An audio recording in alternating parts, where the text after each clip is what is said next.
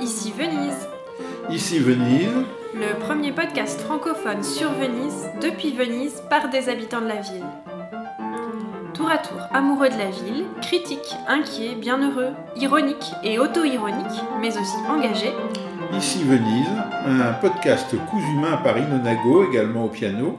et Philippe Gau, journaliste et aussi mon papa. Et oui.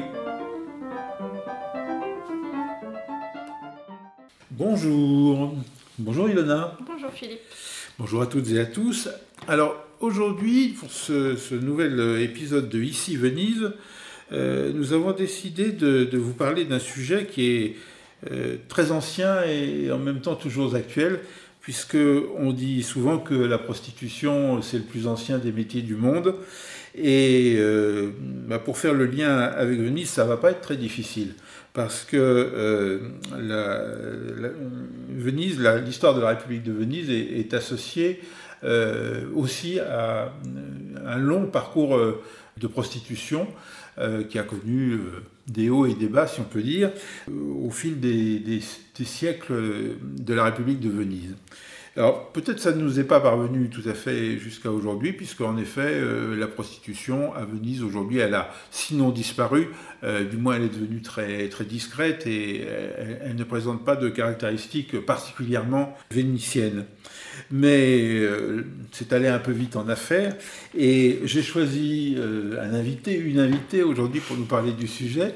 Euh, c'est toi, Ilona. Quelle originalité. N'est-ce pas Ah, C'est une émission à petit budget, donc euh, on ne va pas chercher très loin forcément nos, nos invités, mais euh, si tu es qualifié pour, pour nous parler de ça, c'est que tu t'es intéressé au, au sujet de la prostitution en général, et en particulier de la prostitution dans la République de Venise, dans l'histoire de Venise, euh, autour de la traduction d'un livre que tu as, tu as fait euh, au début des années 2010 euh, et, et qui est euh, un livre qui euh, s'intitule en français Les putains, les ruffians et la République, sous-entendu de Venise, euh, et qui euh, prétend retracer l'histoire de la prostitution euh, à Venise de, de quel siècle Du XIIIe au XVIIIe siècle, et je précise que l'auteur, c'est Giovanni Scarabello, qui est un historien, hélas, qui est décédé il y a quelques années, un historien vénitien, notamment spécialiste des questions de la prostitution pendant la période de la République, mais aussi des, des prisons. Donc on trouve la version italienne de- du livre sous le titre de Meretrices, euh, et la version italienne comme la version française sont aux éditions Supernova, une petite maison d'édition vénitienne. Alors, ce livre euh, que, tu as traduit, donc il, porte sur une longue période, euh, 500 ans, hein, rien que ça, euh, du XIIIe au XVIIIe siècle, sur euh, ce phénomène prostitutionnel qui a été associé euh, à, l'histoire euh, de Venise et qui aujourd'hui, je, l'ai dit, a, disparu. Alors en quoi euh, cette histoire euh, nous apprend des choses euh, qui sont malgré tout encore actuelles, qui résonnent encore dans les débats actuels sur la prostitution? Le titre en, en italien, c'est Meretrices, Putain, les ruffians et la République.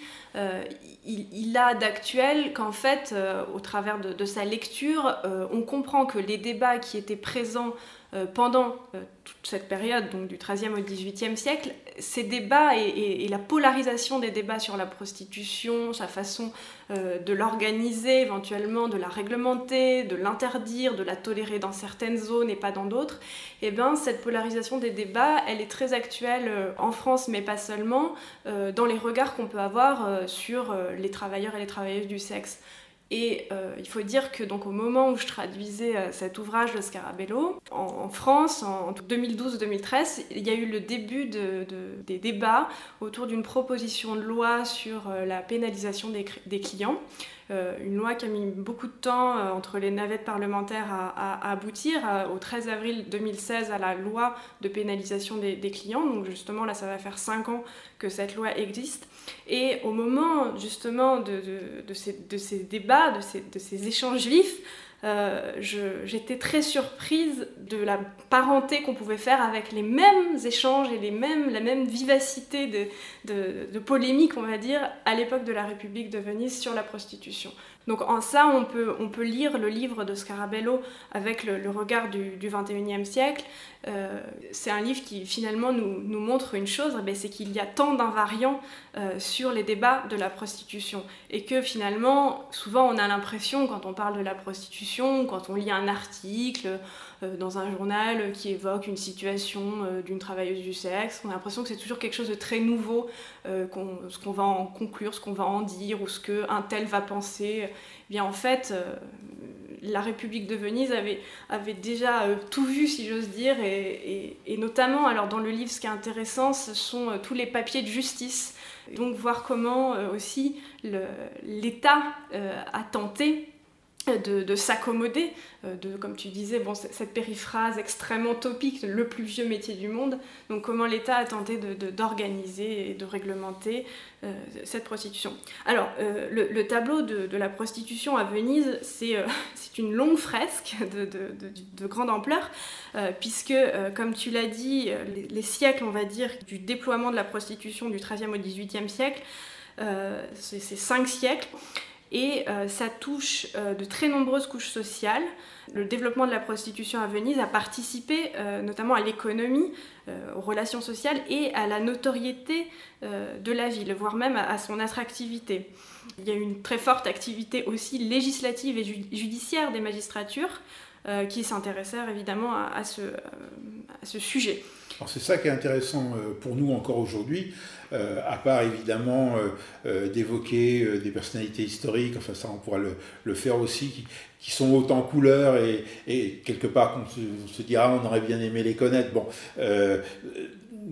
ça c'est l'aspect littéraire de, l'héritage, du legs des, courtisanes, plus que des prostituées d'ailleurs, dans l'histoire de Venise. Mais au-delà de, cet aspect presque anecdotique, euh, il faut dire que tu n'as pas seulement traduit ce livre, tu as aussi fait un, mémoire euh, sur, euh, sur ces thèmes de la résonance. Sur les invariants. Voilà, les, enfin, tu, l'expliqueras mieux que moi, mais la, résonance entre ces, les débats et, et, la manière dont la République de Venise, au fil des siècles, a essayé de, de gérer, de s'accommoder, de d'organiser, même peut-être de profiter de la prostitution, euh, et euh, la façon dont, ça rejaillit dans les débats euh, plus contemporains. Alors, en quelque sorte, je crois que tu as classé euh, les euh, différentes manières de la société de s'accommoder ou de gérer la prostitution en trois, pôles. Trois pôles oui. oui, ce qui est intéressant, c'est de voir euh, comment le régime de la, de la République de Venise va passer par toutes les étapes de réflexion de l'État dans le champ de la prostitution. Donc pour schématiser, j'ai observé une triple polarisation des discours sur la prostitution, aussi bien dans la République de Venise que finalement dans la France contemporaine. Euh, ces trois pôles, c'est euh, ce que j'ai appelé le, pôle abolitionniste, le pôle réglementariste et le pôle libertin. Alors, euh, bah, si tu veux, on va commencer par le pôle abolitionniste, ou même parfois prohibitionniste. Donc en fait, à Venise, euh, les discours critiques face à la prostitution, euh, qui ont été tenus finalement de manière pratiquement immuable par les institutions de la, République, euh, peuvent se rattacher à l'abolitionnisme qu'on connaît peut-être aujourd'hui en France, mais essentiellement sur le versant d'une posture morale, pas, pas, une politique suivie à des fins d'éradication. Elle était abolitionniste qu'en parole. Voilà, c'est ça, parce qu'en fait, euh, les lois et euh, les, juridictions de la République ont toujours nuancé les politiques à l'égard de la prostitution, finalement, entre réglementation, répression et conciliation. Donc c'était une sorte de, plutôt de, va-et-vient et, pas une politique radicale d'éradication. Donc par exemple, un des premiers documents dont on a trace, qui est cité par euh, Giovanni Scarabello dans son, ouvrage Meretrices, donc Les putains, les ruffians et la République, c'est un, document de 1228 euh, qui menace d'expulsion euh, deux frères, deux riches merchants. donc c'est une injonction des autorités de gouvernement de la République de Venise. ils sont menacés d'expulsion parce que dans leur maison aurait lieu une activité de meretrice, donc une petite activité de, prostitution. c'est un document qui en fait lui-même est cité dans les lois et mémoires vénètes sur la prostitution jusqu'à la chute de la République qui est un document de, 1870-72, donc une sorte de chronique de la, de la prostitution pendant la période de la République. Donc ça, ce serait l'abolitionnisme, c'est-à-dire euh, bah, l'injonction, euh, là en l'occurrence, de, de, la République de dire euh, ici on a constaté qu'il y avait un petit bordel, il faut que ça s'arrête et sinon on vous expulse, on vous bannit. Il y a tout un tas de, lois et de règlements de la République au fil des siècles qui vont dans ce sens-là. Mais il faut dire, une constante qu'on trouve ailleurs dans, l'histoire de, ces siècles, c'est que souvent les édits sont très sévères et la pratique, elle, ne l'est pas. Et la pratique diffère. Mm, mm. Alors justement, donc là, finalement, on en vient au, deuxième pôle, qui est le pôle qu'on pourrait appeler le pôle réglementariste.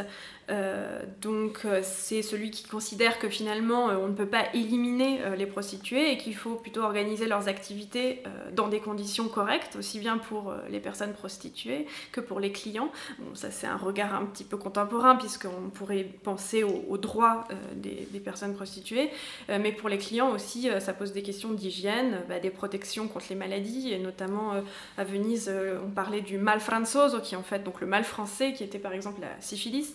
Donc, euh, 16e siècle, je crois, ça démarre, ça. Oui, alors en fait, les, bordels publics dans le monde classique et, à l'époque médiévale, ils existaient déjà. ils étaient déjà répandus ou en train de se répandre dans plusieurs villes italiennes ou dans des, des bourgades européennes déjà au XIVe siècle. Donc à Venise, en fait, le premier bordel réglementé par euh, l'État, par la République de Venise, il a existé de la première moitié du XIVe siècle, donc euh, début 1300, euh, des années 1300, jusqu'aux années 1460. et donc c'est ce qu'on appelait le Castelletto de Rialto, le, petit, le châtelet de Rialto. alors il est arrivé après plusieurs tentatives qui visaient à limiter et même éventuellement à extirper la, prostitution par la répression. Et finalement, eh euh, c'était une sorte, on, se rend face à l'impossibilité d'éradiquer. Et donc, comme dans d'autres villes européennes à l'époque, eh euh, on accepte finalement euh, cette impossibilité d'éradication en suivant plutôt la voie de l'institution de lupanards publics et municipaux, ou bien même de l'exercice de la prostitution publique dans des rues déterminées la ville. Donc euh, à Venise, à la demande euh, du gouvernement vénitien, les chefs de cestiers, donc les capi di cestieri, il y a cestier, c'est si, non pas quartier, mais cestier, euh, les chefs de sont, qui appartiennent à une magistrature qui est chargée d'administrer justement la vie de ces six quartiers euh, de, la cité euh, lagunaire. Euh, ces chefs de cestier, ils ont élaboré une, grande charte de la prostitution publique du Rialto. c'est le Capitula postribuli rivoalti et superfacto meretricum. D'ailleurs, c'est traduit dans, l'ouvrage en français, puisque c'était en, en, latin. Donc c'est le capitulaire des lupanards rivoaltins, donc de Rialto, et des faits de prostitution de 1460. Et euh, euh, ce, texte, il a lui-même été publié donc, euh, en latin dans les, fameuses, dans les fameuses lois et mémoires vénètes sur la prostitution. Donc dans ce fameux capitulaire, il y a deux chapitres qui sont dédiés à euh, menacer de peines sévères et notamment euh, la peine de bannissement de Venise. Donc cette peine qui encore aujourd'hui est très utilisée comme menace, par exemple contre des touristes qui se baigneraient. Donc voilà, on voit qu'il y, a aussi un, invariant dans la menace de la, mise au banc de Venise. Donc la peine de, de mise au banc pour les proxénètes, pour les ruffians ou autres souteneurs. Euh, spécialement dans le cas euh, où pour gagner de l'argent, ils auraient conduit les prostituées en dehors de Venise, et notamment euh, les passeurs en bateau étaient menacés de ces peines, puisque eux-mêmes étaient des, complices de, de, ce délit. les officiers publics qui auraient été surpris à manger à boire, à dormir avec des prostituées dans une taverne, dans un hôtel ou dans une étuve. Et oui, il y avait euh, déjà des étuves à Venise. Euh, ces officiers publics encouraient eux aussi des peines plutôt lourdes, comme euh, la privation à vie de leur charge, c'est pas rien, donc en fait, dès le XVe siècle dans la littérature, euh, c'est une opinion partagée et récurrente de considérer finalement le bordel réglementé comme une structure de relative protection de la prostituée euh, contre la domination aussi euh, des ruffians, contre la violence de certains clients et même contre le rejet bah, des, bien-pensants.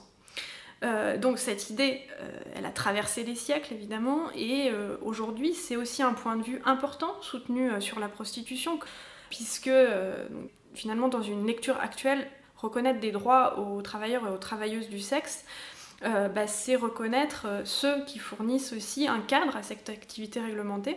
Donc ça revient bah, à tolérer certains types de proxénétisme qui vont s'apparenter à des employeurs. dès lors que cela s'inscrit dans, un cadre légal. Il faut dire que cette solution, elle, elle existe aujourd'hui dans certains pays d'Europe, mhm. et notamment dans des pays auxquels on ne pense pas toujours, comme l'Allemagne mhm. par exemple, qui n'est pas spécialement un pays mis au banc de, la société européenne ou qui se, serait particulièrement désigné pour être un pays où on ne respecterait ni les droits de l'homme ni les droits de la femme. C'est la solution typiquement dont ne veulent pas les autorités françaises et d'ailleurs pas non plus actuellement les autorités italiennes. Non, en effet. Alors après, c'est une solution, on va dire, le, réglementarisme, bon, c'est un peu vague comme terme, mais qui euh, n'est pas euh, non plus euh, totalement revendiqué, par exemple, par, le, bon, en France, le, syndicat principal des travailleuses du sexe, qui est le, STRAS. il revendique une possibilité d'exercer l'activité, mais plutôt dans un cadre autogestionnaire. Et donc ils ne sont pas nécessairement pour la réouverture des maisons dites closes, puisque ce seraient des lieux d'après eux, propice aussi à des formes de domination à travers la, hiérarchie qu'elles imposent. Euh, donc par exemple, le, le, STRAS, donc le syndicat du travail sexuel, dit euh, le STRAS n'est pas réglementariste parce qu'il refuse la perspective moralo-hygiéniste véhiculée par celui-ci. Il réclame l'application du droit commun pour les travailleurs et travailleuses du sexe. Voilà, donc là on est plutôt dans une revendication bah, simplement des, droits communs comme pour tout travailleur. Donc abolitionnisme, réglementarisme et le troisième pôle, ce et alors le troisième pôle, bah, ce serait le, pôle, voilà, le pôle de, du libertin libertaire. Alors euh, bah, à Venise... Euh, bah, auquel on pourrait apparenter d'ailleurs la revendication de, des travailleuses du sexe que tu, que oui, viens de citer. Oui, mais peut-être que euh, chez, on va dire, les libertins libertaires, il y a une, il y a une sorte... Enfin, là encore, il y a tout un panel, mais il y a peut-être un certain détachement. Disons qu'on resterait peut-être un peu, un peu trop dans, dans la... Dans la théorie et pas assez dans la pratique, et c'est-à-dire qu'on serait peut-être plus dans euh, la fascination aussi euh, bah, au travers des récits littéraires, de euh, à Venise on va, on va fréquenter des courtisanes, c'est la, la libération absolue des mœurs, donc c'est jouir sans, sans se soucier bah, de la santé par exemple, des travailleurs du sexe. Et donc à Venise, pour continuer de, de, suivre le, fil de l'histoire vénitienne par rapport à ces trois pôles, la période libertine, c'est celle des courtisanes, justement. c'est celle qui démarre euh, à la fin du, XVIe siècle et qui va jusqu'à la fin de la République. Oui, alors c'est un pôle assez minoritaire qui s'exprime euh, aujourd'hui, on l'a dit, mais qu'on trouve déjà à Venise très, très fortement au travers de l'image de la courtisane déclarée, donc la cortigiana non cupata. Euh, bah, c'est donc la, figure euh, peut-être euh, paradigmatique de la, femme qui s'élève et qui s'enrichit grâce à sa fonction de courtisane, à son niveau de culture, à son raffinement. Donc, par exemple, la plus célèbre à Venise, c'est probablement Veronica Franco au XVIe siècle. D'ailleurs, je, petite parenthèse, mais Scarabello, l'auteur de Meretricias, a aussi consacré un ouvrage sur qui s'appelle Tre figlie della Repubblica, donc trois filles de la République, et Veronica Franco est, une de ces trois filles de la République. Euh, donc oui, la, gestion euh, décomplexée de la sexualité et du savoir érotique, ça constituait, et ça constitue peut-être encore aujourd'hui, un, instrument important dans les mains de ces femmes bah, pour obtenir en fait des formes de pouvoir, euh, se libérer du joug de la famille, du mari, ou simplement pour obtenir une indépendance économique, et donc par là même des fragments de liberté. Alors là, on pourrait se poser une question, c'est-à-dire que dans cette, dans cette deux derniers siècles, deux, trois derniers siècles de la République, euh, il y a cette émergence de, ces femmes euh, qui ont acquis une autonomie, une indépendance économique et même une place dans la société au travers de la prostitution et puis d'une élévation qui euh, les éloigne de la prostitution d'une certaine manière, puisqu'elles deviennent plus autonomes et elles décident de comment organiser leur vie. Mais pour autant, euh, il y a aussi un, féminisme qui commence à apparaître, un, féminisme culturel qui commence à apparaître dans ces, années-là, euh, car la société vénitienne est une société très masculine, très machiste. Le pouvoir n'est qu'entre les mains des hommes. Et pourtant, euh, des femmes commencent à, développer des, thèses qui euh, vont se rapprocher, si on, mm. si on veut, euh, de, celles d'une certaine forme de féminisme, mais elles ne font pas la jonction avec les courtisanes. Oui, oui, c'est tout à fait vrai. On peut parler en effet d'une sorte de, proto-féminisme littéraire à, Venise au XVIIe siècle. on peut considérer en effet la ville comme un, terrain de prédilection, pas seulement pour l'activité de la prostitution, mais aussi comme un lieu de production de travaux littéraires aux, véritables intonations féministes. Alors évidemment, c'est un terme à, prendre avec, à entendre avec beaucoup de, de retenue, dans un sens relatif. Euh, mais justement, l'auteur de, des Putains, les Ruffians et la République, Giovanni Scarabello, il s'étonne, euh, à juste titre, euh, que dans, dans, le débat public et littéraire de l'époque, il n'y a eu pratiquement aucun espace explicite dédié aux prostituées. C'est-à-dire pour ce qui faisait la spécificité de leurs conditions au sein de bah, la plus vaste condition féminine de l'époque à Venise.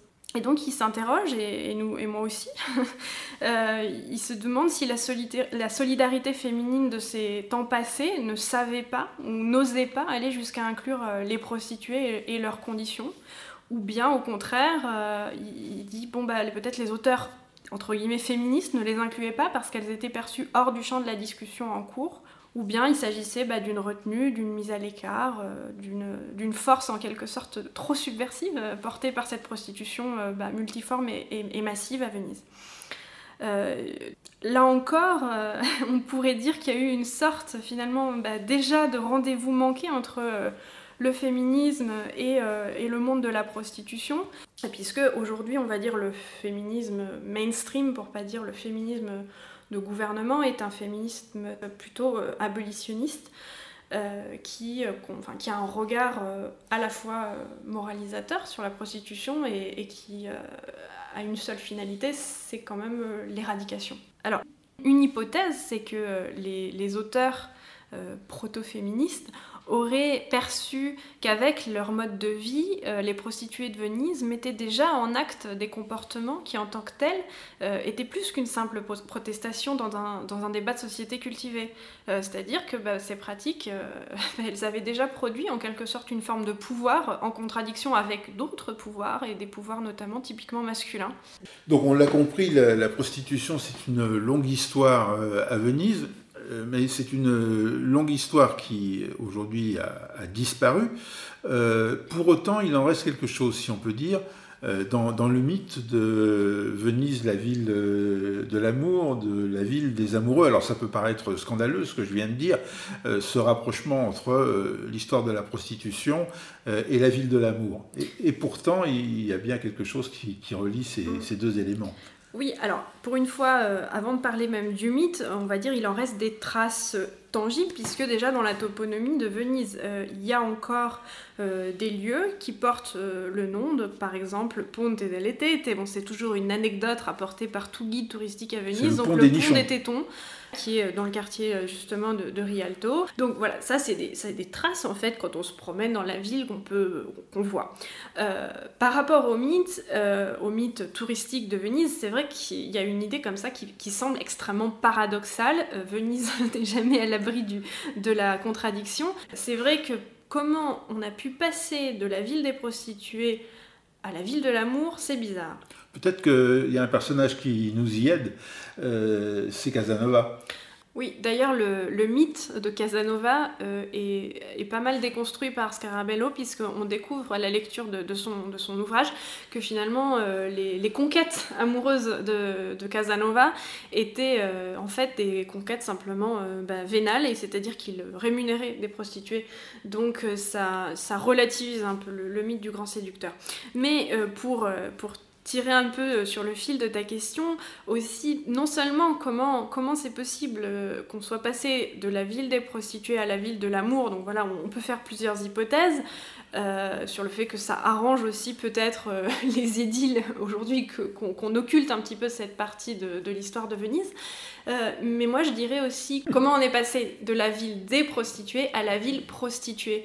Et ça c'est vraiment très fort comment les, par exemple, les futuristes au début du XXe siècle euh, n'ont pas arrêté d'utiliser l'image de Venise, la vieille putain flétrie par l'âge, cette ville cloaque de l'humanité, cette ville putride, en gros malade et qui pue ou qui purait comme une vieille prostituée malade. Donc c'est évidemment une, une image peu glorieuse, mais une image que les futuristes donc euh, utilisent évidemment pour combattre le passéisme et donc euh, euh, promouvoir leur idée d'une Venise moderne, dont il faudrait même peut-être raser certains quartiers, terrer des canaux. Bon, alors ça c'est un autre sujet de mémoire que que j'ai justement écrit juste avant le, mémoire sur Mais y a-t-il des sujets de mémoire que tu n'aurais pas écrit et qui concerneraient Venise? Non, en fait, en fait, il, en manque énormément. C'est juste que quand on commence à, Venise à dénicher, on va dire, et à, et à à, creuser un petit peu un, un, sujet, bah, on se rend compte qu'il y a énormément d'écho avec un autre. Bon, mais ça, c'est peut-être propre à, n'importe qui qui ferait un peu une recherche et qui essaie de trouver un fil conducteur, ou lui, en tout cas, lui, il voit un, un fil conducteur. Mais en, fait, la, la répudiation futuriste de Venise a un, très, un, lien très fort et évident avec la répudiation euh, anti-putain. Hmm. Voilà. D'ailleurs, euh, cette évocation, enfin là tu, cites l'exemple des futuristes, mais euh, il y a d'autres auteurs, y compris euh, vénitiens, même mm. antérieurs aux futuristes, qui ont employé cette image de, de, Venise, la vieille putain. Donc, et ça, bah, ça, ça, dit plusieurs choses. Ça, ça évoque d'abord les charmes et les splendeurs passées de, la, de la, la, jeunesse vénitienne, de, la jeune Venise, associée déjà, par exemple, au travers de Casanova et d'autres aventures euh, à la prostitution. Et puis bah, la décadence, le, ça aussi c'est un thème, une sorte de, de, thème récurrent de la prostitution, c'est euh, la vie de la prostituée qui commence euh, bien avec la jeunesse, les clients, etc. Et qui petit à petit va vieillissant, attrapant des maladies et qui finit sur le lit d'hôpital délaissé par tous.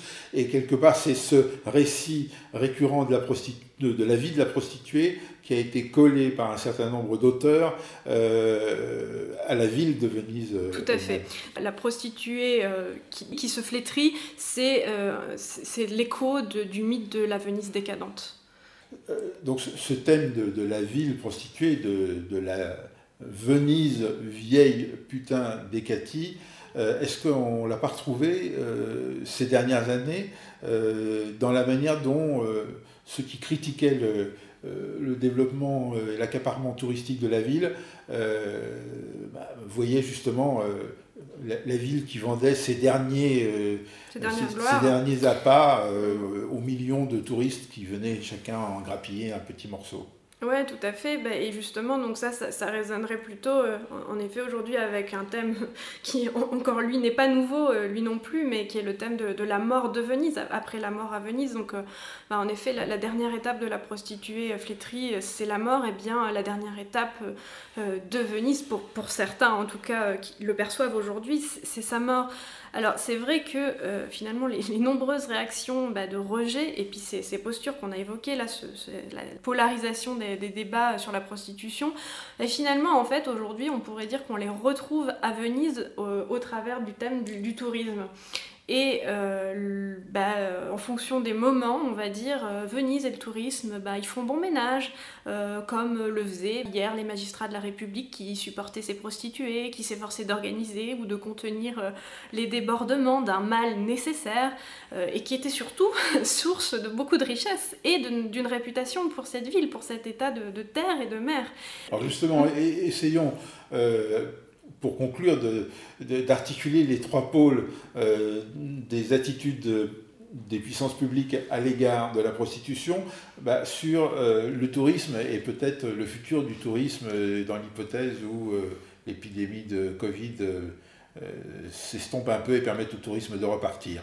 Oui, on va dire le, pôle, euh, si tu veux, le pôle réglementariste de Venise, ce serait euh, des personnes qui souhaitent protéger d'abord euh, Venise donc, et, la lagune. On parle beaucoup de ce, aussi hein, pour moi un autre mythe qui est le mythe de sauver Venise.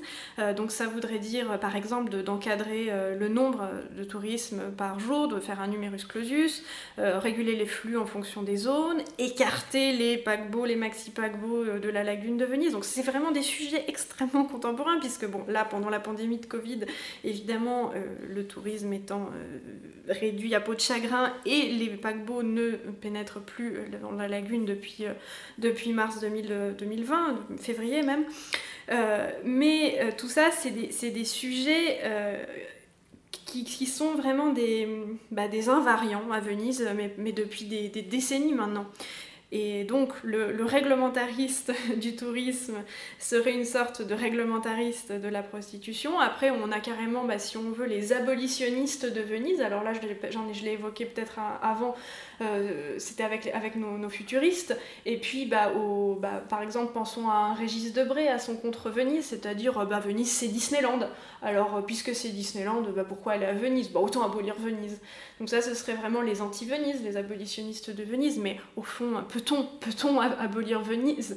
Euh, Finalement, il y a toujours une petite partie en nous, et même Régis Debray qui, qui doit admettre qu'on est quand même fasciné par cette ville. Donc finalement, il y aurait une certaine parenté aussi avec la prostitution, puisque a beau vouloir l'abolir, en fait, euh, l'éradication totale, bah, on n'y arrive pas.